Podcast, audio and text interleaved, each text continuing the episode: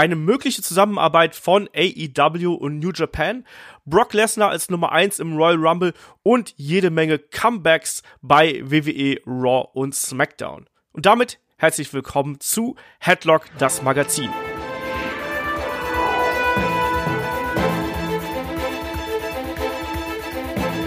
Ja, an der Stelle nochmal Hallo und herzlich willkommen hier zur ersten Ausgabe von Headlock, das Magazin. Mein Name ist Olaf Bleich, ich bin euer Host, das wisst ihr vermutlich. Bei mir ist der Michael Shaggy Schwarz. Wunderschönen guten Tag. Ja, wunderschönen guten Tag, lieber Olaf. Ja, das ist ja äh, tolles Intro, tolle äh, neue Musik. Klingt so ein bisschen wie in so einem Nachrichtenmagazin. Ich habe mich jetzt auch extra an meinen Schreibtisch gesetzt, wie in einer Nachrichtensendung, habe meine Hose ausgezogen. Jetzt kann's losgehen. Ja, neues Format. Äh, was war die Idee dahinter? Die Idee war natürlich, wir haben immer wieder das Feedback bekommen, Mensch, macht doch äh, mal was Aktuelleres zum aktuellen Geschehen und erzählt auch ein bisschen was über den Kosmos außerhalb von WWE und AEW. Das versuchen wir jetzt hier im Magazin so ein bisschen abzudecken. Die erste Ausgabe ist sozusagen als ja Kostprobe ähm, for free. Die erscheint überall, wo ihr es hören könnt. Ähm, die weiteren Ausgaben dann erscheinen im äh, zweiwöchentlichen Rhythmus dann bei Patreon und Steady für unsere Supporter. Also hier sozusagen eure Schnupperversion, wo ihr sagen könnt, ja, gefällt mir, will ich mehr von haben oder dann eben auch nicht. So, Shaggy, aber ich würde sagen, wir haben ja einen bunten Strauß hier an Themen und äh, legen wir doch einfach mal los, oder? Ja, fangen wir an mit dem aktuellen Geschehen. Genau, das aktuelle bei äh, WWE und AEW. Und ich glaube, das vorherrschende Thema, ja, zumindest nach der aktuellen Ausgabe von äh, WWE Raw, war ja der gute Brock Lesnar, der sich aufgrund mangelnder Herausforderer selber als Nummer eins für den Royal Rumble angekündigt hat, dabei anscheinend sein WWE Championship noch nicht aufs Spiel gesetzt hat. Ähm, was bedeutet das eigentlich jetzt für den Rumble an sich, Shaggy? Ja, das kann eigentlich nur eins bedeuten. Das kann eigentlich nur bedeuten, dass man im Rumble den Gegner von Brock Lesnar ja äh, dann kennenlernen wird, dass wir dann erst erfahren, wer der Gegner von Brock Lesnar bei WrestleMania sein wird. Lesnar wird den Rumble nicht gewinnen, das glaube ich nicht, aber es wird jemanden geben, der Lesnar aus dem Ring schmeißt und das wird sicherlich dann der Gegner für WrestleMania sein. Vielleicht wird es ein SmackDown-Star, vielleicht wird es ein NXT-Star. Ich äh, würd, bin ganz gespannt, wer es sein wird, ähm, aber wir werden es beim Rumble erfahren, da bin ich mir sicher.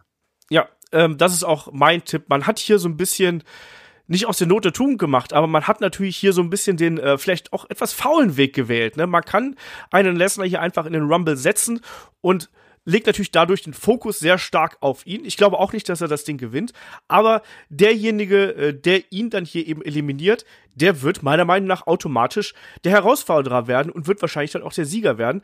Ähm, da schweben ja so ein paar Namen irgendwie im Kosmos herum. Glaubst du, es wird ein Roman Reigns werden, Shaggy? Der ist, war ja so der, der Favorit momentan. Ja, das, das Problem ist, man hat ja Brock Lesnar gegen Roman Reigns schon des häufigeren auch bei WrestleMania gesehen. Das will man eigentlich so nicht wiedersehen. Also ich kann es mir nicht wirklich vorstellen, dass es nochmal Roman Reigns wird. Das, das, das ist wirklich irgendwie so, das ist etwas, was ich gar nicht mehr sehen möchte. Ich glaube, es wird ein Name sein, mit dem wir jetzt hier vielleicht noch nicht rechnen. Das hoffe ich zumindest sehr. Und vielleicht ist es wird ja auch so sein, klar, man denkt jetzt, Brock Lesnar wird lange, lange im Rumble bleiben, aber vielleicht wird ja schon eine Nummer zwei, Nummer drei, Nummer vier äh, sein, die überraschend kommt und Lesnar aus dem Rumble schmeißt. Warum macht man nicht, macht man das nicht mal so? Ja, ich sehe es eben auch eher so, dass ein Roman Reigns einen Fiend herausfordern wird, entsprechend ähm, bei SmackDown. Und von daher glaube ich auch nicht, dass Roman Reigns hier äh, dann sein wird, auch wenn er natürlich aktuell der Favorit ist. Mein Außenseiter-Tipp ist hier übrigens so ganz nebenbei John Cena. Ich habe auch immer wieder gelesen, wie wär's denn mit dem CM Punk, der hier als Nummer 30 rauskommt und dann plötzlich sein Debüt feiert. Was hältst du davon? Hm, naja, sagen wir es mal so. Also ich bin ja jetzt nicht mehr so der größte CM Punk-Fan, aber es wäre natürlich ein großer Moment, wenn CM Punk wirklich doch in den Ring zurückkehrt und dann einen Brock Lesnar rausschmeißt. Wenn er als Nummer drei, also wenn er in CM Punk zurückkommt, dann muss er relativ spät im Rumble zurückkommen, glaube ich eigentlich. Und ich hoffe aber nicht, dass man Lesnar so lange im Rumble dann auch drin haben wird, weil dann wäre er auch zu dominant wieder dargestellt. Ich will auch ein bisschen andere Geschichten im Rumble sehen ich glaube, dass er sehr lange dabei sein wird und ich könnte mir einen CM Punk vorstellen oder einen anderen Rückkehrer. Also mal sehen, wen sie da äh, mit ins Boot holen. Auf jeden Fall eine, eine spannende Entwicklung und ich habe ein bisschen Angst, wie du vielleicht auch so ein bisschen um den Status des Royal Rumble. Ich möchte auch nicht den zu dominanten Brock Lesnar darin haben, sondern ich möchte auch meine Überraschungen haben. Ich möchte meine ja, meine Spots haben irgendwie innerhalb des Matches. Und wo wir gerade schon beim Thema CM Punk sind, der hat äh, in dieser Nacht noch just Post äh, für äh, ein bisschen Furore gesorgt, denn wer sich auf Twitter umgeschaut hat, der hat mitbekommen, dass er äh, The Miz attackiert hat. The Miz hat in Folge der Aufzeichnung von äh, WWE Backstage ein äh, kurzes Video gestreamt, wo er gesagt hat, ja, wir sind hier fertig mit WWE Backstage, das war super, es war toll. Ähm, und da hat er eben dann rumgefragt, so ja, ne, war doch die beste Ausgabe, die wir bis jetzt gemacht haben und welche war besser? Und hat er eben so ein bisschen Antwort aus dem Hintergrund bekommen und dann sagte The Miz, äh, oh sorry, I didn't change the culture, my bad, my bad. Und das war natürlich eine Referenz auf das äh, Debüt damals von CM Punk bei WWE Backstage. Und jetzt wird's mich das äh, wird's mich pikant. Das äh, beantwortete ein CM Punk dann auf Twitter mit den Worten, ähm, also er retweetete erstmal äh, das das Video von The Miz und antwortete Go suck a blood money covered dick in Saudi Arabia, you fucking dog. So, also eine sehr, sehr derbe Beleidigung in Richtung The Miz. Der Tweet wurde inzwischen gelöscht.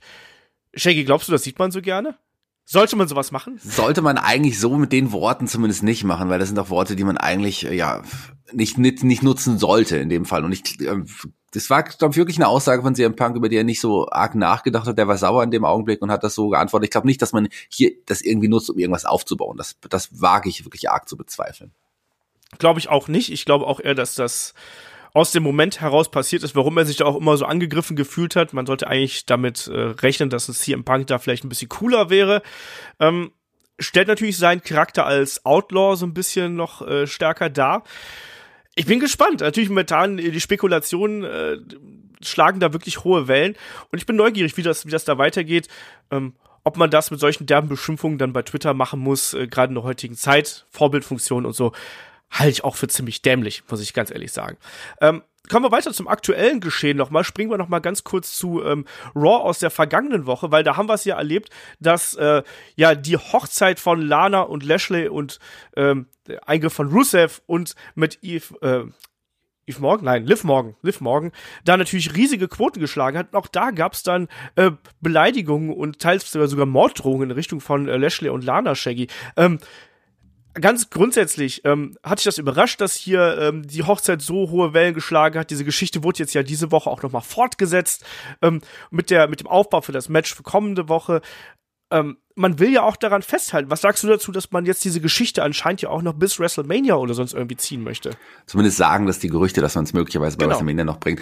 War, sagen wir es mal so, ich war ja am Anfang überhaupt kein Fan dieser, dieser Geschichte, dieser Storyline. absolut nicht. Ich habe es verteufelt, ich fand es nicht gut. Und es ist ja auch wirklich eine Storyline, an der sich die Geister scheiden. Also es gibt äh, viele Leute, die das abgrundtief fassen, diese Geschichte. Und für das Schlimmste überhaupt fast halten, was je im Wrestling-Business passiert ist. So, so, solche Meinungen gibt es ja tatsächlich. Ich muss sagen, um mich jetzt jetzt mal mal auch ein bisschen unbeliebt zu machen, ähm, mich hat diese Hochzeit sehr, sehr unterhalten. Ich fand, das war wirklich ein Segment, was richtig Spaß gemacht hat, was auch vor allem an dem Overacting von, von Lana liegt, an dem Overacting von Rusev, an dem schlechten Acting eines, eines Bobby Lashley's, irgendwie muss man, muss man so ein bisschen sagen. Die anderen äh, Darsteller ähm, haben das ja eigentlich alle ganz auch ganz cool rübergebracht. Ich bin jetzt auch nicht wirklich der Fan davon, wie man jetzt Liv Morgan zurückgebracht hat. Ich habe da eigentlich mehr erwartet oder was anderes erwartet. Aber naja, man hat es jetzt so gemacht und ähm, die Einschaltquoten, aber auch vor allem auch die, die Klickzahlen bei YouTube, die sprechen ja einiges dafür. Also sagen wir es mal so, das ist ja wirklich eine Storyline, die sehr arg verfolgt wird, wirklich viele, viele Zuschauer hat und die mich mittlerweile tatsächlich unterhält. Also ich bin, ich freue mich, wie es weitergeht und wenn man wirklich die richtigen Geschichten findet, kann man es gerne noch bis WrestleMania ziehen, wenn es funktioniert. Also das macht man macht es ja jetzt schon lange und ich habe länger gebraucht, um wirklich reinzufinden, um wirklich Spaß daran zu haben. Ich habe jetzt den Spaß. Ich kann dir nicht sagen, warum, weil eigentlich ist es auch nicht gut geschrieben in dem Sinne, aber es macht irgendwie, es ist wirklich Trash-TV und das kann man mal bringen und das macht auch Spaß. Das ist jetzt nichts, was im Main Event von WrestleMania kulminieren wird. Da sind wir uns ja alle einig. Aber das ist schon eine nette Geschichte, die irgendwie unterhält. Es ist ja ein Teil des Ganzen und es ist ja auch ein relativ kleiner Teil des Ganzen, wenn es bis WrestleMania gehen sollte. Das muss man sich auch klar äh, darüber werden. Ähm, ich fand es auch witzig und das gerade eine Lana fand ich hier wirklich äh, Gold wert, beispielsweise nach diesen beiden Exen, die da gekommen sind, ne, der Ex-Mann und die Ex-Frau, wo sie dann da so stand und so, boah, jetzt habe ich aber langsam echt die Schnauze voll, ne, so total außer sich und dann kommt immer auch noch ein Rusev raus und und und attackiert und das ganze durcheinander, ne, und dann noch äh, davor noch mit Liv Morgan und so. Ich fand das auch ähm, unterhaltsam, es ist nichts wunder wie anspruchsvolles, es ist Trash, aber auch das gehört zum Wrestling irgendwie dazu. Ähm, ich kann total verstehen, dass Leute das nicht mögen, weil das ist natürlich was ganz, ganz anderes ähm, ähm, als das, was, was, was ich gerade ja, Wrestling-Puristen äh, von Wrestling erwarten, aber es ist ein Teil des Wrestlings. Und wie viele Hochzeiten haben wir da in der jüngeren Vergangenheit irgendwie schon gesehen? Ähm, wir hatten auch mal eine, eine Schlange im Geschenk oder sonst irgendwas äh, in den 90ern. Ja, und nicht nur Hochzeiten. Ich meine, es gab ja schon so viel Trash und das jetzt, es gibt wirklich Stimmen, die sagen, das ist das Schlimmste, was je im Wrestling oder in der WWE passiert ist. Das ist ja wirklich so extrem übertrieben. Ich glaube, da gibt es gerade auch in der Attitude-Zeit so viele Storylines, die deutlich schlimmer waren, die deutlich war noch weiter in der Gürtellinie waren und die vielleicht auch noch schlechter gespielt wurden. Also ähm, ich kann mich damit anfreunden. Ich finde es in Ordnung. Ähm, es wird irgendwie größer gemacht von vielen, als es eigentlich ist. Es ist wirklich eine, eine nette Geschichte, die unterhalten kann, aber nicht muss. Und für die Wrestling-Puristen ähm, kann man ja schon seit Jahren sagen, Wrestling, wenn man Wrestling-Purist ist, so wie du sagst, sollte man nicht die WWE mehr schauen, weil die bietet kein pures Wrestling einfach mehr an. Die bietet Sports Entertainment seit Jahren und das Entertainment, der Entertainment-Faktor wird immer höher gesetzt. Von daher schaut euch, wenn ihr Wrestling-Puristen seid, seid euch, schaut euch New Japan an. Wrestle Kingdom war ja auch eine ganz, ganz tolle Veranstaltung. Also ähm, dann aber nicht über diese Storyline schimpfen, weil sie gehört irgendwie auch dazu. Ja, wir hatten auch schon geborene Hände und so ein Blödsinn. Also naja. Ja, das ist gut, das war ja vernünftig. Ja, das war okay, okay, wenn du das so meinst. Nee, also ich bin, äh, ich finde auch, dass da die Wellen vielleicht ein bisschen zu hoch schlagen und ähm, es ist nur Wrestling, also Beleidigung, Morddrohungen in Richtung von äh, Lashley und Lana und so.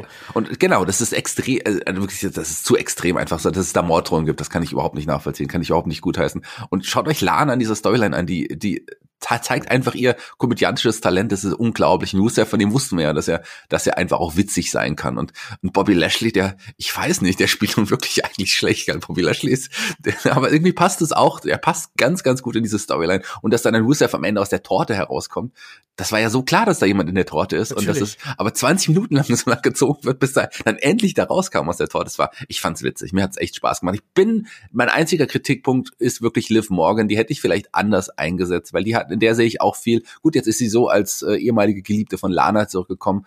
So hätte man sie auch nicht aus den Shows schreiben und äh, von neu repacken sollen. Aber naja, egal, das ist ein anderes Thema. Aber okay, ich kann damit leben. Ja, und es gab viele äh, Comebacks und Redebüts in den äh, vergangenen Tagen und Wochen, muss man sagen. Wenn wir schon bei Raw sind, springen wir doch da auch noch mal zu äh, der aktuellen Ausgabe von Raw. Da haben wir plötzlich einen The Big Show gesehen, der sich ja an die Seite von Samoa Joe und Kevin Owens gestellt hat und ja Seth Rollins und die AOP konfrontiert hat. Ähm, wir haben Big Show zuletzt vor knapp einem Jahr gesehen, damals noch an der Seite von The Bar. Jetzt auf einmal wieder Babyface ich habe das Gefühl, den bringen sie einfach nur zurück, weil der Rumble ansteht und weil sie jemand Großes brauchen, den Lesnar rauswerfen kann. Äh, ja gut, der wird Lesnar nicht rauswerfen, also das, das glauben wir nicht. Aber der wird natürlich im Rumble ähm, wie immer eine Macht sein. So einen großen Typen braucht man im Rumble. Ich sehe das etwa auch so ein bisschen wie du. Aber in, ich habe überhaupt nichts gegen Big Show. So wie man ihn einsetzt, kann man ihn auch bringen. Den kann man ähm, den kann man immer mal so zurückholen, weil der ist ja wirklich eine imposante Figur und der ist ein, ein, ein charismatischer Wrestler und der ist ja auch immer nicht immer noch nicht schlecht im Ring. Also klar will man ihn jetzt nicht in den höheren Regionen sehen, aber mal so als als Farbtupfer in der Show, so wie man es jetzt gemacht hat, kann man das machen. Ich hätte ihn vielleicht auch erst vielleicht beim Rumble zurückgebracht, aber okay, ähm, hat jetzt auch in die Story so ein bisschen gepasst. Warum auch nicht? Also schade für mich auch nicht, aber dem darf man auf jeden Fall keine großen Geschichten mehr geben. Ja, ob es jetzt in die Geschichte so gepasst hat, sehe ich jetzt nicht so, ja. muss ich sagen, sondern ich sehe es wirklich als puren Aufbau derzeit für den Rumble, dass man möglichst viele bekannte Gesichter nochmal zurückbringt, ein bisschen Aufmerksamkeit kreiert. Auch das erzeugt ja immer einen Bass, aber ne, so viele Debüts, wie es jetzt und, und Comebacks, wie es jetzt gegeben hat, das ist schon fast ein bisschen zu viel, das finde ich ein bisschen too much, aber sei es drum. Und Big Show, ja, jetzt wieder Face plötzlich. Ähm, gibt's das auch, ist egal. Äh, ja, das ist, ja, komm, also da gibt's auch Big lustige, Show also, wenn es, wenn jemand, wenn jemand im Wrestling-Business als Face oder Heel auftreten darf, ohne eine Geschichte vorher, warum er jetzt plötzlich Face ist, dann noch bitte Big Show. Ja, also da haben es, glaube ich, die Kollegen von Wrestle Talk, glaube ich, waren es, die es so schön äh, gesagt haben, dass er allein auf dem Weg zum Ring irgendwie dreimal Heel und dreimal Face quasi geturnt ist. Ähm, ja, das weiß nicht. Ähm, aber schön, ihn wieder zurückzusehen. Ich mag ihn ja auch durchaus, so ist es nun nicht, aber äh, ich sehe das einfach nur als pure Gelegenheit dafür, dass man ihn jetzt reinbringt und dann wird er beim äh, Rumble in beeindruckender Manier von dem Brock Lesnar eliminiert. Das ist so mein Standpunkt. Ähm, springen wir zu SmackDown. Ähm, da haben wir gleich drei Debüts gehabt, äh, drei Debüts, drei Comebacks eigentlich natürlich. Ähm, Zum einen, Seamus ist wieder da. Fangen wir damit erstmal an. Er attackierte Shorty G im Anschluss an dessen Match äh, gegen Dash Wilder. Shaggy, hätte man Seamus nicht vielleicht auch erst beim Rumble als Surprise Entrance reinbringen sollen? Er wurde ja schon per Vignetten angekündigt. Warum jetzt gegen Shorty G?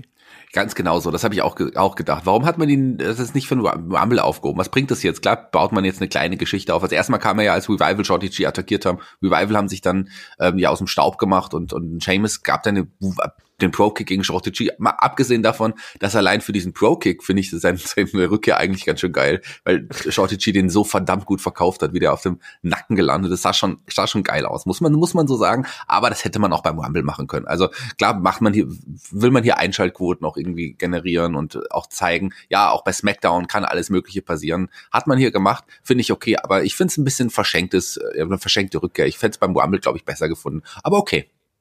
Ja, sehe ich eben auch so. Auch die Fehde gegen Shorty G, auch da haben wir schon über das Gimmick diverse Male so ein bisschen abgeschimpft.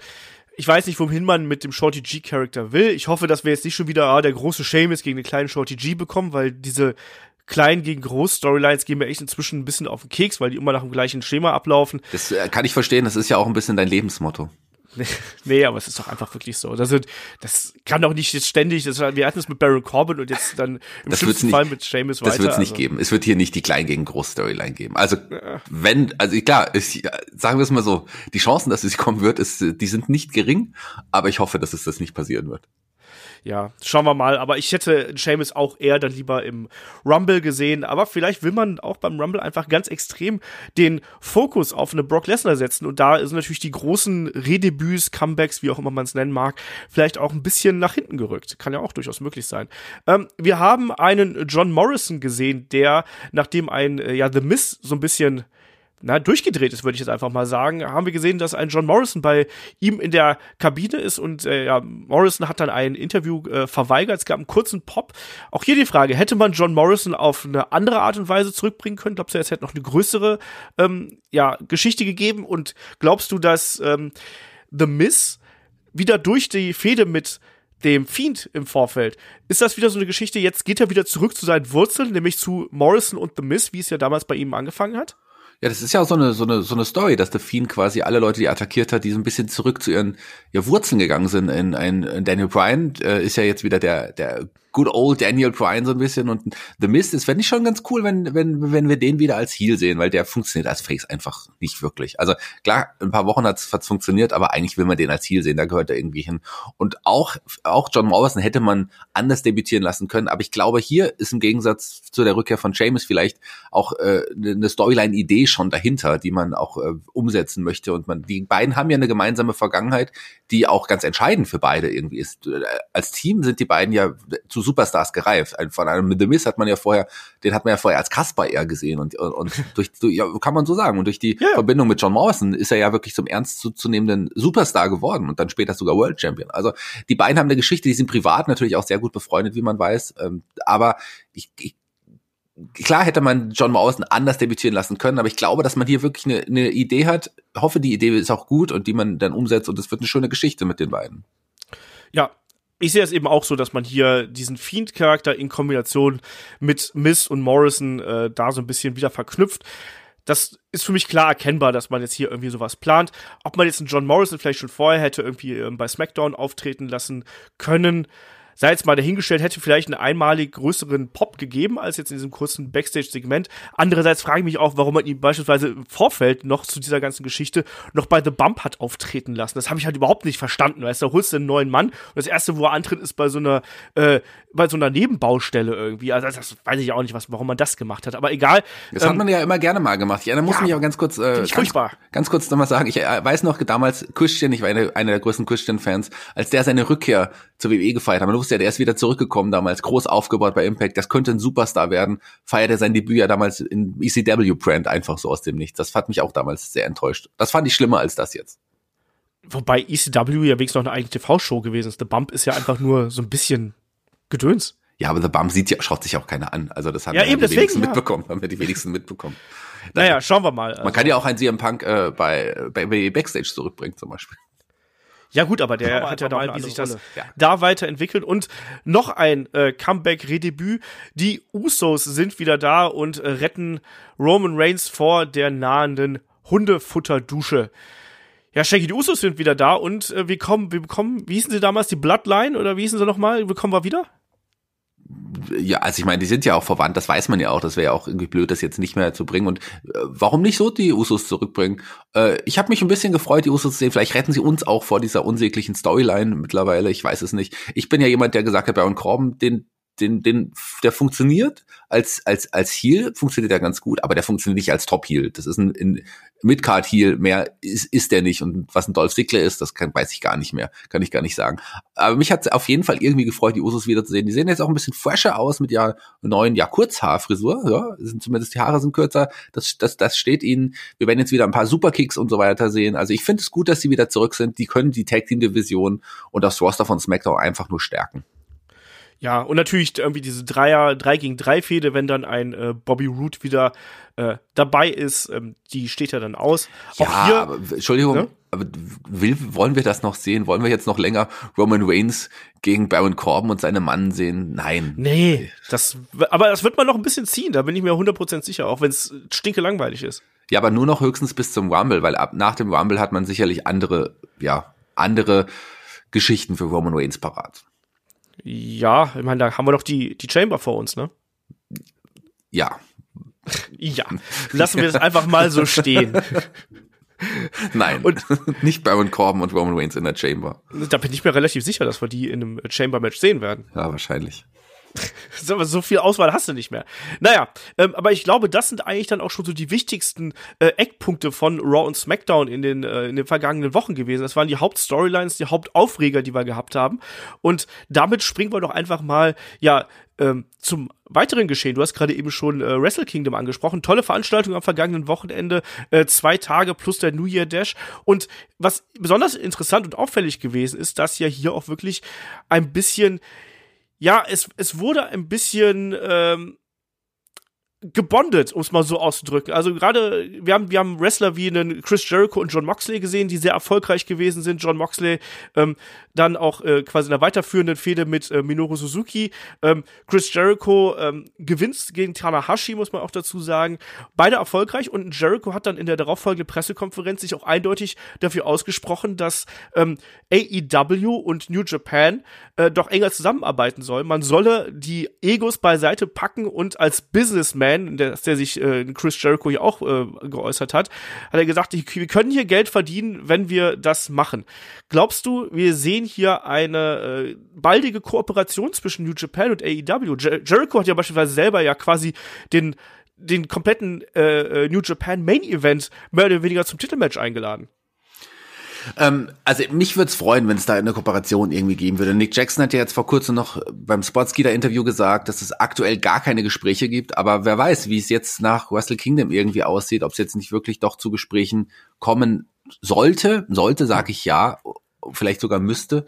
Ähm, ich bin gespannt. Also warten wir es mal ab. Ich, ich hoffe, dass es so sein wird. Mein New Japan äh, hat jetzt mit Ring of Honor keinen so richtig großen Partner mehr, muss man ja sagen. Die stecken ja in der Krise, Ring of Honor aktuell. Ähm, und da äh, hat man ja auch die Zusammenarbeit mehr oder weniger eingestellt, zumindest äh, wirkt es irgendwie so im Moment.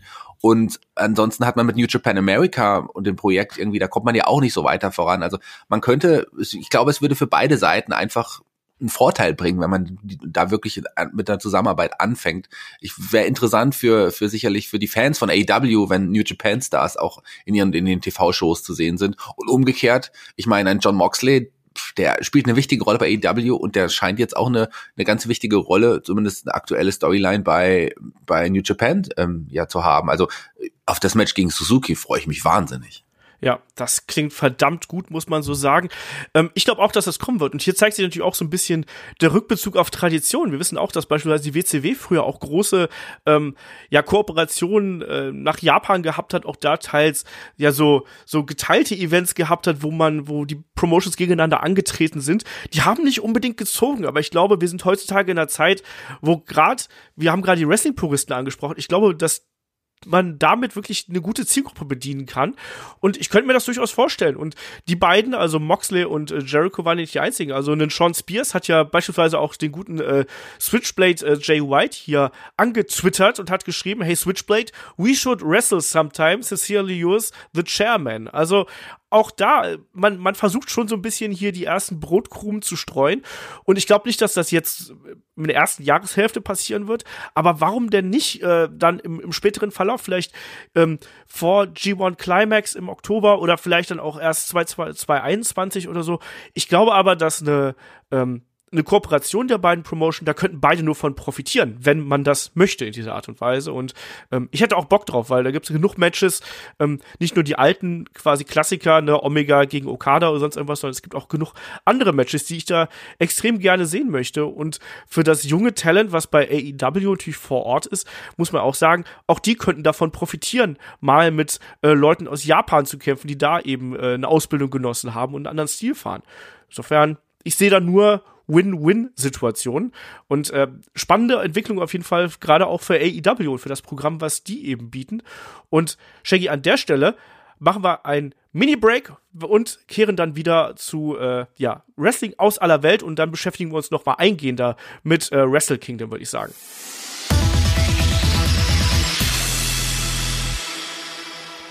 Da sind wir wieder zurück. Ähm, Wrestle Kingdom 14. Vergangenes Wochenende zwei tolle Wrestling-Tage, wie wir gerade eben schon angesprochen haben. Und eine Sache, die ich hier im äh, Speziellen ansprechen möchte, ist natürlich ähm, ja der emotionale Abschied von Jushin Thunder Liger. Shaggy, mir sind da, gerade als dann seine Familie noch in den Ring gekommen ist, mir sind da fast die Tränen gekommen. Was ist deine Verbindung zu Jushin Thunder Liger, um ihn hier mal so ein bisschen zu ehren?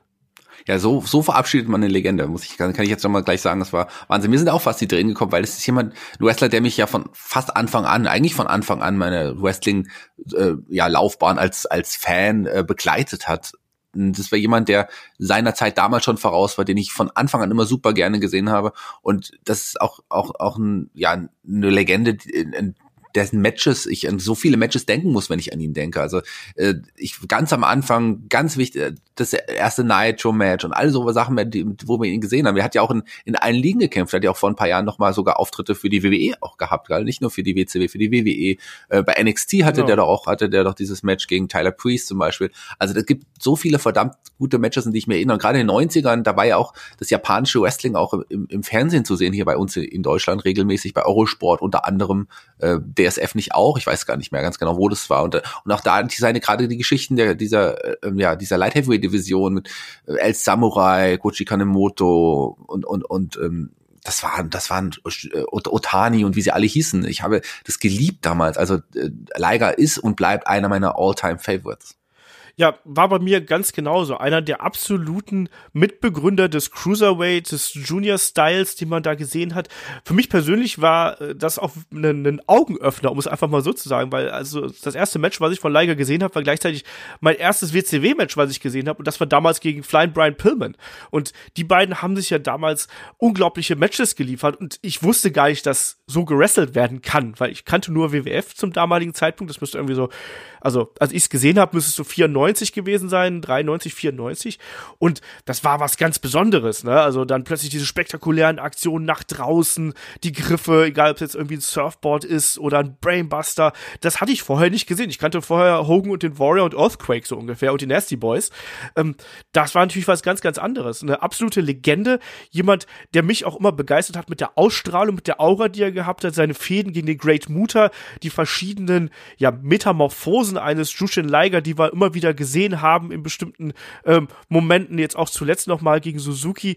Das, das sind so Gänsehautmomente. Ich bekomme, äh, allein wenn ich jetzt schon drüber rede, bekomme ich Gänsehaut.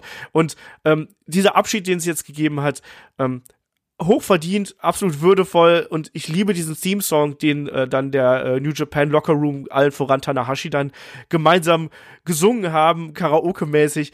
Ich fand das toll und das war, äh, wie gesagt, Gänsehautmoment und ganz, ganz viel Emotion. Und Shaggy, so ein kleiner Verweis hier an der Stelle natürlich auch noch auf Wrestle Kingdom. Wie hat dir der, der Doppel-Event, den wir jetzt ja gehabt haben, gefallen? Wie zufrieden warst du gerade auch mit dieser zweitägigen äh, Ausrichtungsweise, die wir jetzt gehabt haben?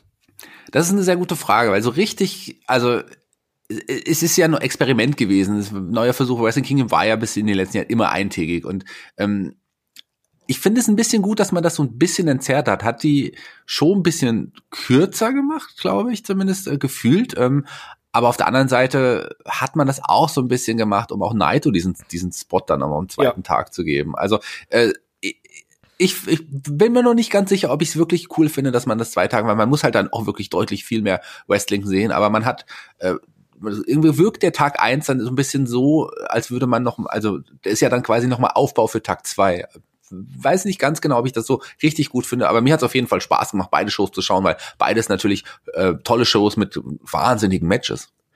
Wollte ich gerade sagen. Also mir persönlich hat Tag 1 fast ein bisschen besser gefallen, so in der, in der Gänze, muss ich sagen. Ähm, aber ich glaube, das ist ja subjektiv. Ich fand diese zweitägige ähm, äh, Erscheinungsweise mochte ich irgendwie und zugleich habe ich mir gedacht, Mensch, es ist halt auch schon sehr, sehr viel, ne? aber es ist eben auch viel, viel richtig starkes Wrestling und wir haben eine große Abwechslung gesehen an verschiedenen Matches.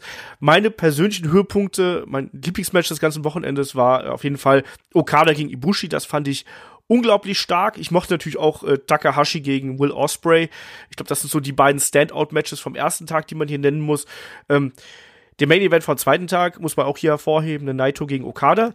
Ist aber für mich persönlich so ein bisschen dahinter. Ich bin nicht der absolute riesen Naito-Fan, vielleicht äh, liegt es auch daran, wobei ich, ich weiß gar nicht, Shaggy, wie hast du das Match zwischen ähm, äh, Naito und Jay White gesehen? Weil ich weiß, dass viele Jay White überhaupt nicht ausstehen können und ich mochte diesen Kampf irgendwie, weil Naito da äh, äh, ja so, so extrem gut verkauft hat, meiner Meinung nach. Wie, wie hast du den Kampf hier gesehen? Äh, sagen wir mal so, äh, dass du nicht der größte Naito-Fan bist, zeigt, dass du auch nicht die komplette Ahnung vom Wrestling hast. Naito ist einfach einer der, der, der Besten. Ich finde ihn einfach wahnsinnig. Ähm, ich, ich, ich liebe Naito. Sagen wir es mal so. Ähm, ich fand den, das Match auch toll. Ich hab, war ja auch einer der großen ähm, Jay White-Kritiker, ähm, aber der hat mich im letzten Jahr einfach überzeugt mit, mit seiner Arbeit.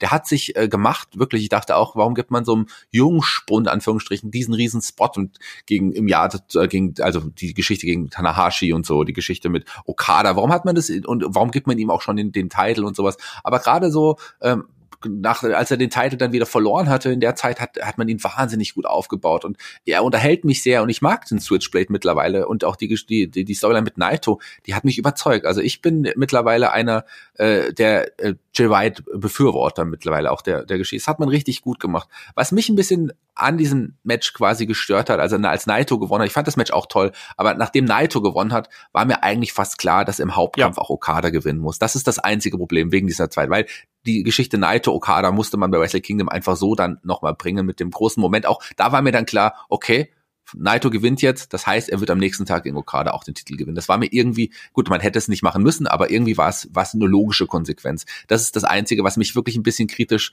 äh, diese zwei Tage hinterfragen lässt. Ansonsten, oh, das Match Okada gegen Ibushi, also Wahnsinn. Ich bin ja ein großer Ibushi-Fan, wie du weißt, und ähm, Okada ist der Wrestler, der wichtigste und vielleicht beste Wrestler der letzten Dekade gewesen.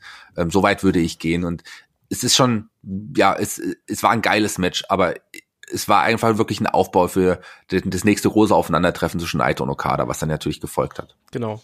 Ähm, Ibushi auch mit seinem äh, Ich töte alle Blick, wo er dann einfach mal, wo er dann einfach mal gekonnt einem äh, Okada da äh, ins Gesicht geschlagen hat und nichts mehr gespürt hat. Das mochte ich übrigens sehr gern, diese Charakterentwicklung. Aber ansonsten wollen wir gar nicht so weit vorreifen. Wir machen natürlich auf Patreon, auf Steady machen wir noch eine ausführliche Review.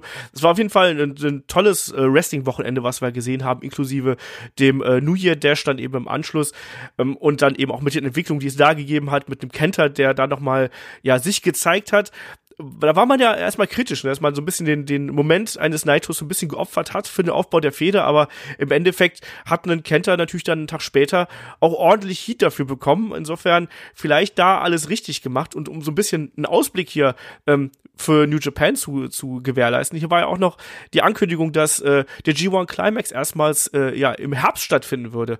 Ähm, ja, letzten Daten sind vom 16. bis zum 18. Oktober äh, angekündigt worden. Shaggy, was sagst du dazu? Also, das ist ja im Endeffekt nur eine Termin, äh, Terminlichkeit. Ich finde es auf jeden Fall eine spannende Entwicklung, gerade weil dadurch der Abstand zwischen äh, G1 Climax und ähm, Wrestle Kingdom deutlich kürzer ist.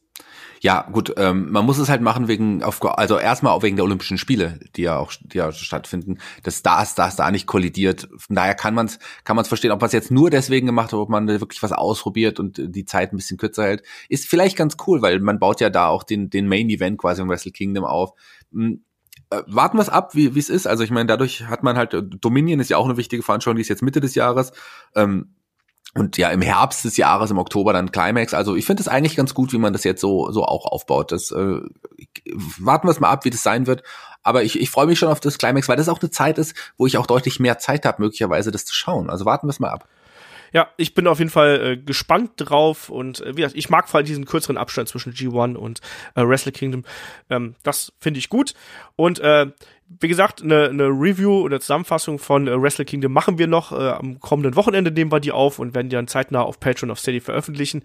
Kommendes Wochenende ist eh auch wieder viel Wrestling geboten, muss man sagen. Wir haben zum einen natürlich NXT Takeover ähm, Blackpool 2, also UK Takeover 2, ähm, was, was dem auch noch äh, da, da äh, erscheint. Und natürlich auch Impact Hard to Kill mit dem großen Main Event, auf den ich richtig Bock habe, zwischen äh, Sammy Callahan, dem Champion, und Tessa Blanchard. Shaggy, hast du da Bock drauf? Weil ich weiß, dass wir beide, glaube ich, auch sehr begeistert von deren ersten Aufeinandertreffen gewesen sind. Ja, also ähm, klar, das ist ein Match, was was jetzt wirklich ja gefühlt ein Jahr aufgebaut wurde so ein bisschen. Die hatten ja schon mal ihr Match, aber ähm, das das war ja relativ offen dann am Ende. Sagen wir mal so, eine Tessa Blanchard hat sich im, gerade im letzten Jahr auch, auch gezeigt. Ich, es gibt ja viele, die dieses Match auch kritisch sehen. Intergender-Match um die, um den wichtigsten Titel äh, der Liga. Also, aber ich finde, wie man das aufbaut, wie man das gemacht hat. Sammy Callahan, der ja wirklich der Unsympath Nummer eins im Wrestling-Business für mich auch ist tatsächlich. Ähm, ja, also das, ich, ich will sehen, wie Tessa äh, Sammy Callahan auseinandernimmt und am Ende den Titel holt. Ja. Ich, ich hätte nie gedacht, dass ich sowas sage. Das ist eine, quasi, klar, ich, stell, ich, ich bin ja ein Fan des Frauen- und Damen-Wrestlings. Ich, ich habe auch kein Problem damit, wenn es Intergender-Matches gibt. Es gibt ja auch viele, die das kritisch sehen. Ich finde das eigentlich in Ordnung, aber dass es hier um den, um den wichtigsten Titel der Liga geht, finde ich schon spannend. Also das, äh, warum nicht? Ansonsten ist die Card okay, meiner Meinung nach. Es sind viele gute Geschichten, die man aufgebaut hat, aber ich bin jetzt nicht so richtig heiß auf, auf, auf diesen ganzen gesamten Pay-Per-View. Aber ich bin heiß auf den Main-Event. Das will ich sehen und da will ich wissen, und äh, wie, wie Tessa am Ende den Titel hochhalten wird. Das will ich sehen, das will ich wissen, das wird passieren. Ja, genau das, was du sagst, da gehe ich komplett mit dir konform. Ich finde den Rest der Card auch okay, aber es fehlen jetzt die wirklichen ganz, ganz großen Standout-Matches, sondern der Fokus ist hier eindeutig auf dem Main-Event. Der Rest wird sicherlich auch gut werden. Wie gut das äh, muss man dann mal äh, abwarten. Ähm, Ansonsten freue ich mich halt noch auf Rob Van Dams Match, aber nicht wegen der Wrestler, sondern wegen Rob Van Dams weiblicher Begleitung, Katie Forbes natürlich. Ja, das äh, glaube ich gerne. ähm, ach oh Gott, oh Gott. Ähm, naja, lassen wir einfach mal so stehen. Ähm, also ich freue mich vor allem auf den Main Event. Ich habe da richtig Bock drauf und diese Geschichte würde nicht so gut funktionieren, wenn nicht Sammy Callahan auch so ein Unsympath wäre, wie du es jetzt gerade eben so schön ausgedrückt hast. Deswegen ist funktioniert vor allem das. ist, also der ja. ist, der spielt die Rolle nicht nur, wenn ich das mal so darf. das lassen wir einfach mal so stehen, aber ähm, da bin ich mal gespannt drauf. Da sprechen wir vielleicht in der nächsten Ausgabe vom Magazin äh, ein bisschen drüber. Und ähm, an der Stelle ähm, übergebe ich das Wort an äh, den Kollegen Alex Flöter. Den kennen vielleicht einige äh, von Wrestling Plus, ist der Kopf dahinter und ist natürlich auch ja hier Promoter bei Pro Wrestling Deutschland und der entführt euch ein bisschen ins ja, Wrestling-Gefilde in Deutschland und gibt euch da ein bisschen Einblicke. Und in dem Sinne ähm, hören wir uns einfach gleich wieder zur Schnellfeuerrunde. Bis nachher. Hallo Headlock-Hörer, liebe Abonnenten, mein Name ist Alexander Flöter, ich bin das Gesicht hinter Wrestling Plus und seit neuestem Jungpromoter einer Wrestling Promotion in Deutschland. Und äh, Olaf hat mich gefragt, ob ich nicht bei dem Magazin, diesem neuen Format hier bei Headlock, regelmäßig über Wrestling in Deutschland sprechen möchte. Und nichts lieber als das. Wrestling in Deutschland ist mein Thema. Da freue ich mich sehr drauf. Äh, Seid mir nicht böse. Ich mache das nicht allzu oft mit diesen Podcasten. Ich bin zwar kein neues Gesicht und meine Stimme hat man vielleicht schon das eine oder andere Mal gehört, aber äh, ich versuche mich anzupassen. Ne? Fangen wir direkt an. Wir haben ein spannendes Thema für diese erste Ausgabe und das heißt 2020, das Jahr des notwendigen großen Umbruchs in Wrestling Deutschland. Gute 20 Jahre nach dem Wegfall der klassischen Catch-Hochbrungen in Deutschland steht uns die nächste Veränderung, der nächste große Umbruch in Wrestling Deutschland bevor. Und 2020 ist ein perfekter Zeitpunkt, das zu tun. Denn ich glaube, der Markt wird sich und muss sich neu erfinden. Warum ich das denke, da gehe ich jetzt ein bisschen spezifischer drauf ein. Und ich möchte dabei als erstes auf die etablierten, auf die gestandenen Promotions in Deutschland blicken. Ja, jeder, der sich ein bisschen mit dem deutschen Wrestling beschäftigt hat, weiß, ja, in Deutschland gibt es ja eine Fülle von Wrestling Promotern, Wrestling Promotions, die in der Regel sehr lokal veranstalten. Deswegen pick ich mir mal die drei Platzhirsche, wenn man das so möchte, wenn man den Fans glauben möchte, zumindest in den letzten Jahren, raus und, und schau mal ein bisschen drauf, was da so passiert. Denn die gestandenen Ligen passen sich bereits an. Nehmen wir NEW, ja, die Promotion von Alex Wright, ehemaliger WCW-Superstar, ihr kennt ihn, lange Zeit in Hessdorf beheimatet. Äh, die Promotion wird jetzt zehn Jahre alt und man rückt vom alten Konzept ab. Der Hotspot in Hessdorf ist nicht mehr, die Halle existiert nicht mehr, zumindest nicht für die NEW und man geht auf Tour. In Anführungsstrichen zwar erstmal, denn man bleibt erstmal in der Region, man muss aber gucken, wo das hingehen kann, wo das hingehen wird. Auch die Zusammensetzung des Kaders ändert sich aktuell. Junge, neue Namen, junge Talente, frische, frisches Blut kommt aus der Schule hoch in den Kader aktuell. Zumindest, wenn wir auf die Card für Februar schauen, was die erste Veranstaltung der neuen Ära sein soll. Wir sprechen definitiv drüber. Kommen wir zu GWF in Berlin. Auch da stehen neue, frische Gesichter mehr im Fokus in letzter Zeit. Aktuelles Beispiel Senza Volto, der sich am 3. Januar überraschend im Main Event von Pascal Spalte den Berlin-Titel sichern konnte. Was wir hier auch nicht vergessen dürfen, ist die Cross-Promotion mit Hannover, mit der EWP. Und das ist eine interessante Geschichte dahingehend, denn was viele vielleicht noch nicht wissen, die EWP und die GWF sind inzwischen verbandelt, was die Führung, die Leitung äh, angeht. Da hat man sich zusammengetan und veranstaltet mehr oder minder unter zwei verschiedenen Bannern, hat dadurch natürlich die Möglichkeit, ein bisschen Talent zu scheren, vielleicht auch mal Cross-Promotion zu betreiben und äh, die Talente aufzubauen. Interessante Geschichte, glaube ich, notwendig, auch für die GWF, sich wieder ein Stück weit neu zu erfinden. Sprechen wir über den Platzhirsch schlechthin, die WXW. Ja, sie wird immer internationaler, so kann man sagen, aber die ganze Herangehensweise scheint sich aktuell zu ändern. Schauen wir ein bisschen auf den Tourplan für dieses Jahr. Wir haben da Städte wie Tampa, Florida. Wir haben Paris jetzt schon am Wochenende und äh, wir haben Hamburg, Oberhausen, Dresden, Frankfurt, die gestandenen Städten, Städte dazukommen. Natürlich aber auch neue Locations wie beispielsweise Obertraubling im Februar. Kurzum, der Fokus scheint nicht mehr ganz so sehr auf das auf dem Tour zu liegen, nicht mehr ganz so sehr auf die kleinere Städte ausgerichtet zu sein, was vielleicht auch gar nicht notwendig ist, wenn wir uns anschauen, was aktuell passiert rund um WXW. Schauen wir als erstes auf den Kader. Ja, die jüngsten Veränderungen, die jüngsten Änderungen am Kader haben die Fans natürlich mitbekommen. Es gab Anpassungen auf der Website, da sind einige Namen verschwunden. Unter anderem beispielsweise ein Timothy Thatcher, der bis vor kurzem noch den Titel der Promotion hielt. Er steht nicht mehr drin, wird er nicht mehr wiederkommen? Ich glaube nein. Ich glaube, dass der Kader, so wie jetzt auf der Website steht, der Kernkader sein wird für die Zukunft, für dieses Jahr, für 2020 bei WXW. Und dazu kommen immer wieder Talente von NXT UK oder eben auch internationale Talente. Da passiert einiges, aber es werden auch wieder Namen auftauchen, die in letzter Zeit keine Rolle gespielt haben.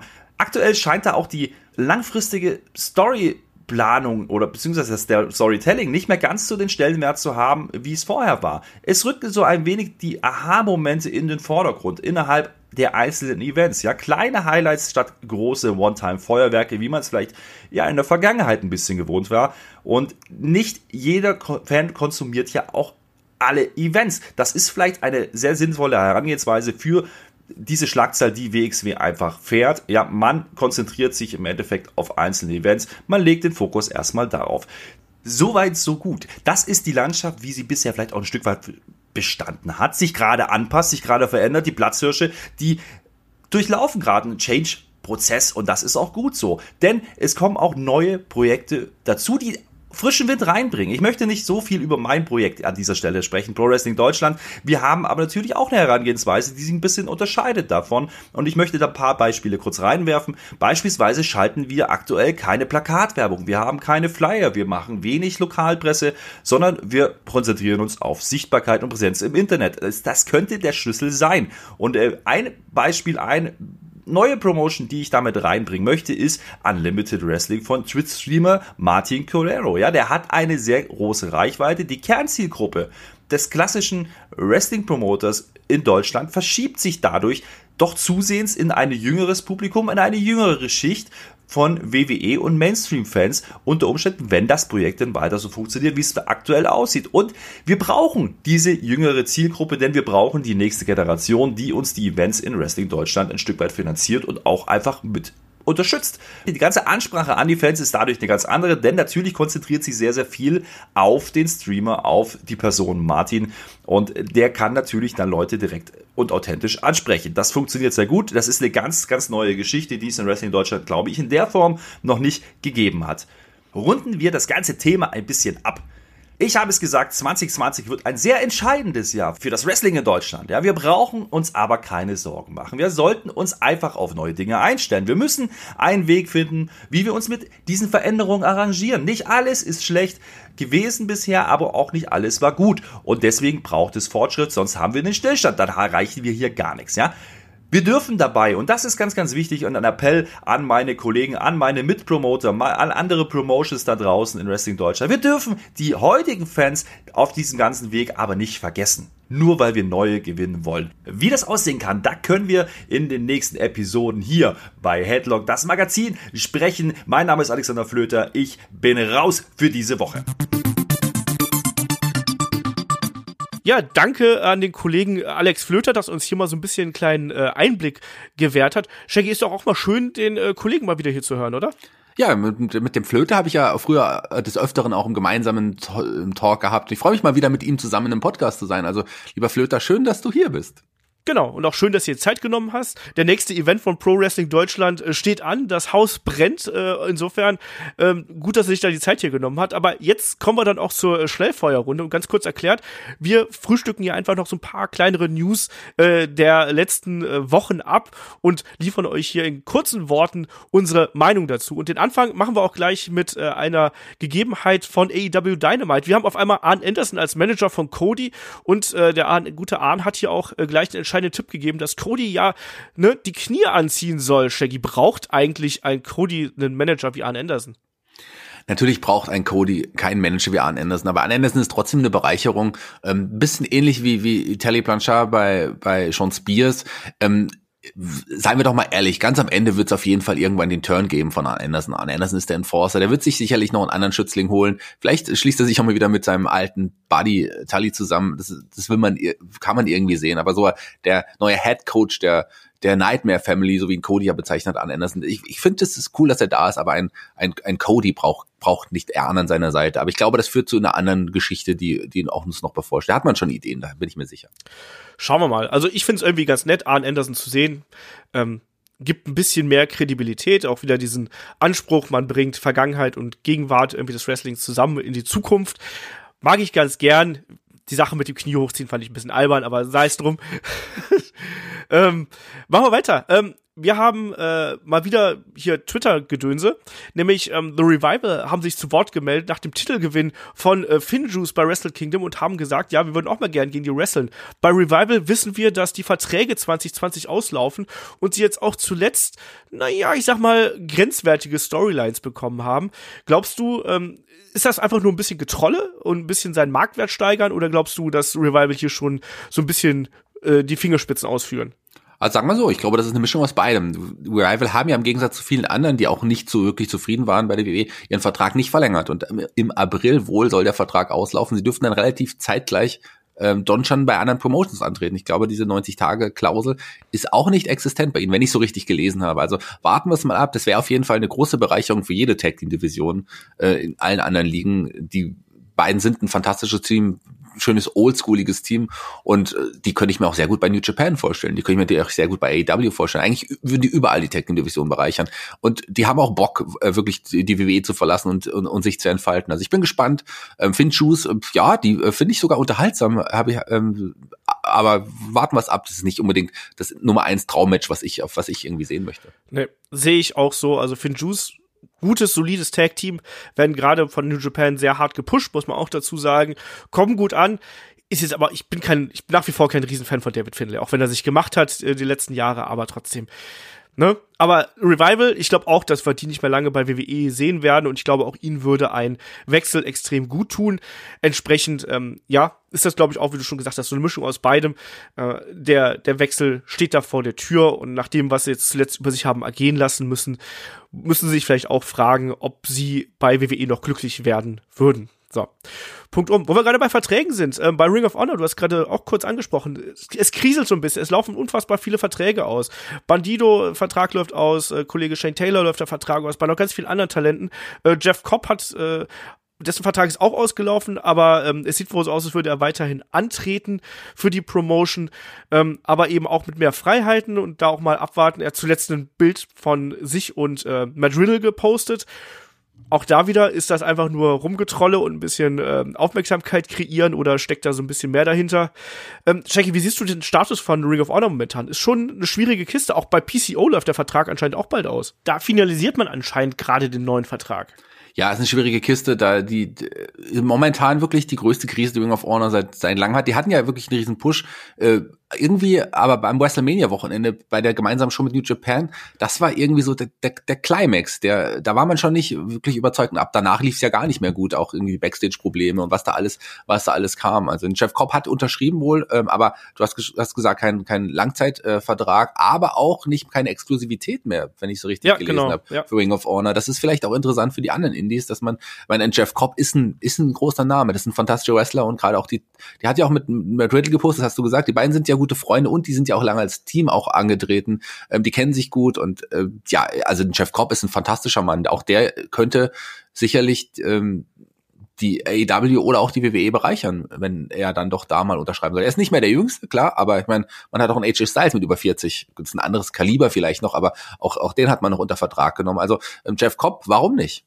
Ein Shane Taylor hatte man bei NXT beispielsweise auch schon irgendwie auf dem Plan gehabt. Ähm, nun Rouge, dessen Vertrag läuft anscheinend auch aus. Also es sind, es sind einige äh, prominente Namen und da muss Ring of Honor wirklich jetzt schauen, dass sie quasi ihren Laden zusammenhalten, weil ansonsten laufen denen eben die größten Stars weg. Ich glaube, ein Shane Taylor wird bleiben. Ich glaube auch, dass Bandido und äh, Bandido mal gucken, aber ein Rouge, glaube ich, wird bleiben.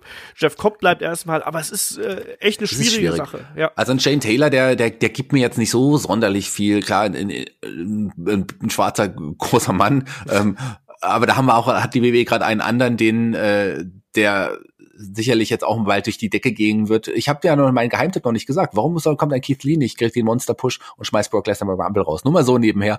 Ähm, aber ein Bandito und vor allem ein Rouge, das sind Damen, um, um die eigentlich, aber ein Rouge vor allem um die äh, Ring of Honor ja quasi auch die Liga aufbauen wollte neu. Und wenn gerade so, das ist wirklich auch ein, ein Star-Rouge. Wenn man den wirklich dann auch verliert, dann ist es ein herber Verlust. Ja. Der, das ist vielleicht der größte Verlust von all den genannten Namen bisher. Ähm, warten wir es mal ab, schauen wir mal. Also es sieht auf jeden Fall im Moment nicht so gut aus. Ring of Honor ist nicht mehr die Nummer zwei, die Nummer drei ist vielleicht auch nicht mehr die Nummer vier in, in, ja. in Amerika. Warten wir es mal ab. Also äh, MLW ist ja auch noch da. Also es sieht nicht so gut aus für Ring of Honor aktuell. Aber die haben sich auch des Öfteren schon mal wieder berappelt. Aber ja, schauen wir mal, was, was da noch für Probleme kommen werden. Ja, man merkt, dass eben, äh, ja, der, der Wind wird rauer im, äh, im, im Gefilde außerhalb von WWE und AEW. Ne? Es ist nicht unendlich viel großes Talent da und da muss man eben gucken, wo man bleibt. Auch hier Talent. Ähm, bei NWA Power ist Scott Steiner äh, debütiert und schließt sich der Gruppierung um Nick Aldis an. Was sagst du dazu, Scott Steiner? Also sagen wir mal so, ein besseres Debüt kann es eigentlich gar nicht geben bei NWA Power. Scott Steiner ist einfach, der ist ein Freak, der ist eine Ikone, der, der, der bringt einfach alles mit sich. Klar ist er kein guter Wrestler im Ring mehr. Am Mike ist er ja auch seltsam bis, bis sehr seltsam, aber trotzdem super unterhaltsam. Also ich finde, ähm, der passt da auch irgendwie richtig cool hin. Der passt auch gut, gut zu Nick Aldis und so weiter. Ich, ich, ich freue mich sehr. Ähm, ob ich jetzt da Matches gegen den Rock'n'Roll Express sehen muss, das ist wieder eine andere Frage. Aber ich finde NWA Power ist ja wirklich so ein Produkt, was äh, das sich auch nicht so 100% ernst nimmt, weil es auch so oldschoolig daherkommt. Ja. Es macht Spaß, es zu verfolgen. Ähm, es ist interessant, die Charaktere werden auch ganz schön aufgebaut. Ist es jetzt nicht meine Nummer eins Wrestling-Show, aber es ist wirklich, wirklich unterhaltsam und so ein bisschen und auch, auch witzig irgendwie. Also, und, und es gibt ja auch ganz interessante Matches auch, also und, und interessante Charaktere, die man da hat. Ein, ein Scott Steiner bereichert die Liga enorm. Oh, das ist enorm, setze ich jetzt enorm. mal. Enorm. Scott Steiner ist, also alles, was Scott Steiner macht, ist enorm. Also mal abgesehen, äh, von seiner Fehde mit Triple H, die würde ich mal ausklammern, ist alles, was Scott Steiner in den letzten 100 Jahren gemacht hat. Enorm. Enorm. Okay, ich lass es mal so stehen. Ich find's in erster Linie witzig. Ähm, also wenn, wenn ich diesen enorm witzig Stempel hätte, enorm witzig, dann würde ich diesen enorm witzig Stempel jetzt hier aufdrücken. Alles andere ähm, sehe ich eher ein bisschen problematisch. Also gegen Rock'n'Roll Express, my oh my. Naja, kommen wir mal hier weiter zur. Äh, die Steiners gegen Rock'n'Roll Express, also das ist eines der Matches, die, die ich aus meiner Kindheit noch zurückerinnern kann. Ja, das ist, leider ist aber deine Kindheit auch schon ein paar Jährchen her, Shaggy. Naja, Drei, so, vier. Wenn ich, mir so, wenn ich mich so im Spiegel sehe, so lang kann es nicht her sein. Ja, okay. Ähm, kommen wir noch mal so ein bisschen hier zu, zum Talent. Ähm, wir haben zuletzt gesehen, dass beispielsweise äh, eine Mercedes Martinez ist anscheinend von WWE gesigned worden. Das macht jetzt zuletzt äh, die Runde. Ähm, keine schlechte Verpflichtung, würde ich sagen, wenn das tatsächlich so der Fall sein soll. Ähm, wurde, wurde jetzt schon etwas länger gerüchtet. Was sagst du dazu, ganz kurz und knapp?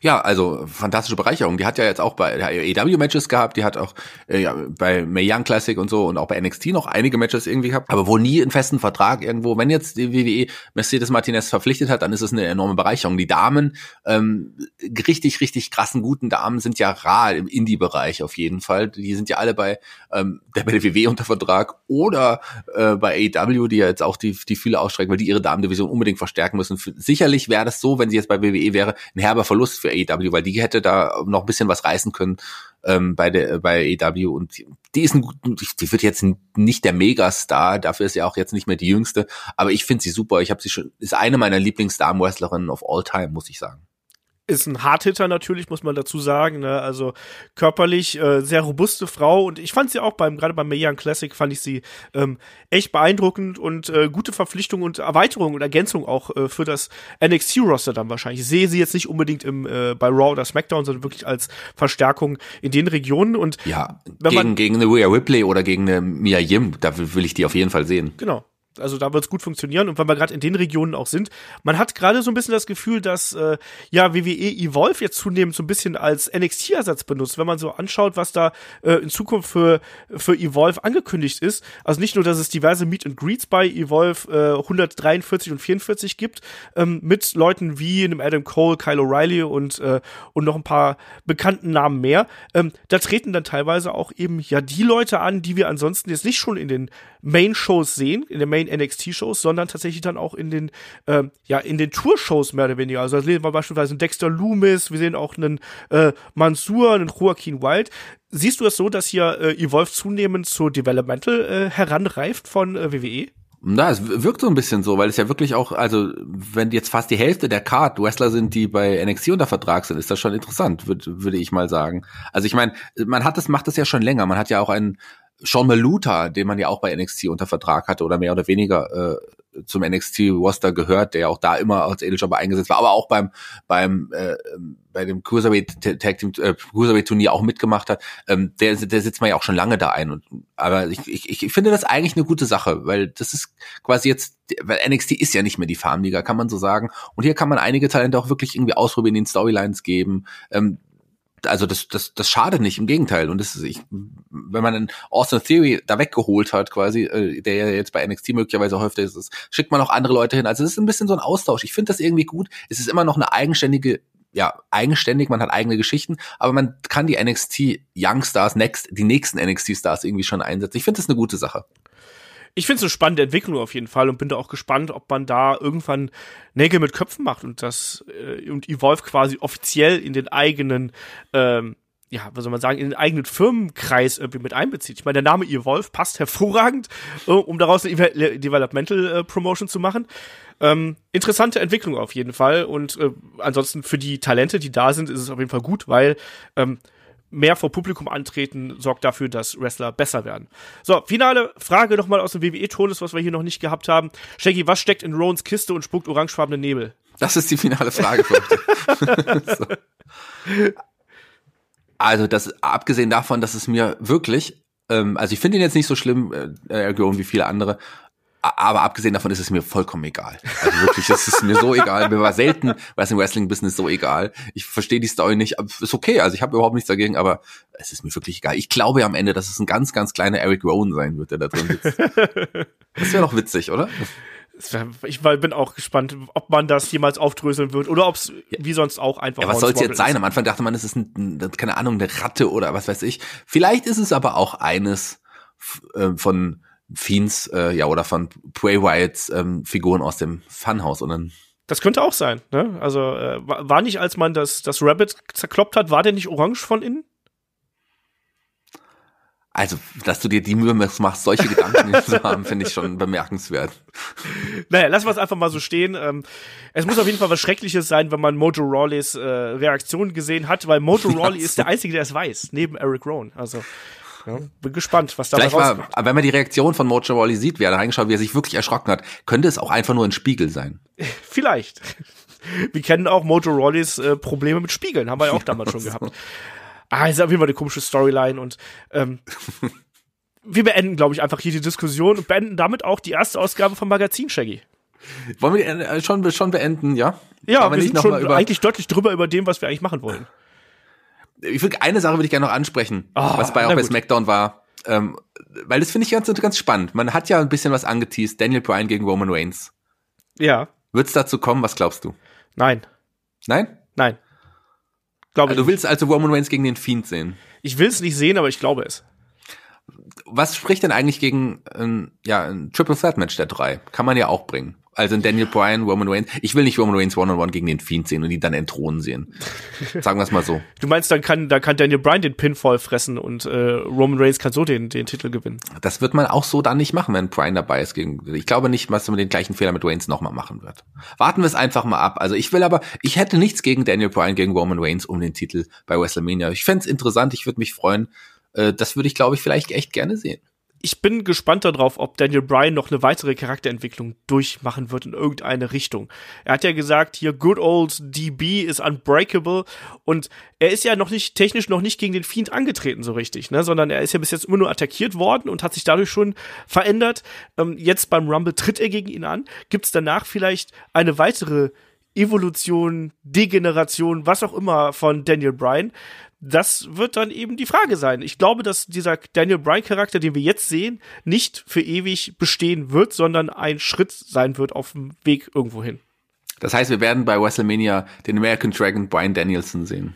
Oder den, äh, hier, diesen Jumpsuit tragenden Daniel Bryan von der einen Woche in der White Family. genau, das ist ja das seine wichtigste Woche im, im, im Wrestling-Business gewesen von Daniel Bryan, ganz genau. Ja, Weiß man? Vielleicht ist aber auch, oder er steckt in Eric Rowan's Kiste. genau, das ist die dritte Möglichkeit und äh, ich glaube, viel besser wird's hier nicht, Shaggy. Der Hornswoggle ist es. Ich sag dir, der Hornswoggle wird's sein. Ach ja, wahrscheinlich. Das habe ich ja gerade eben schon gesagt. Der muss es sein. Genau. Oder Olaf selber.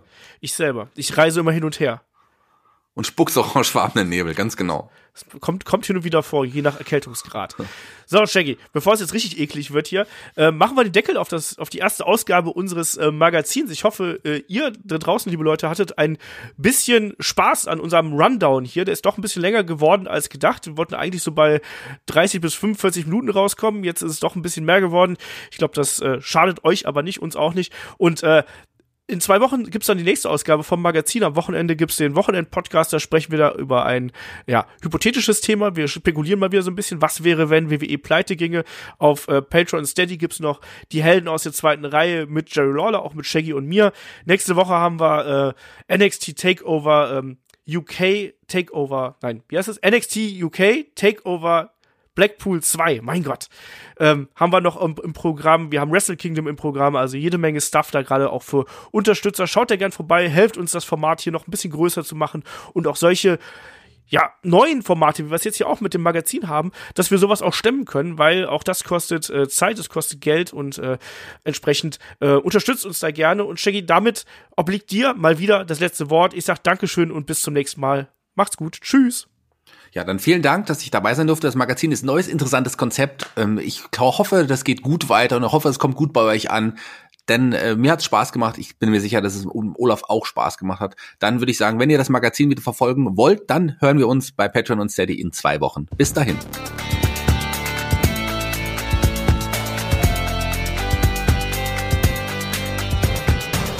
Headlock, der Pro Wrestling Podcast.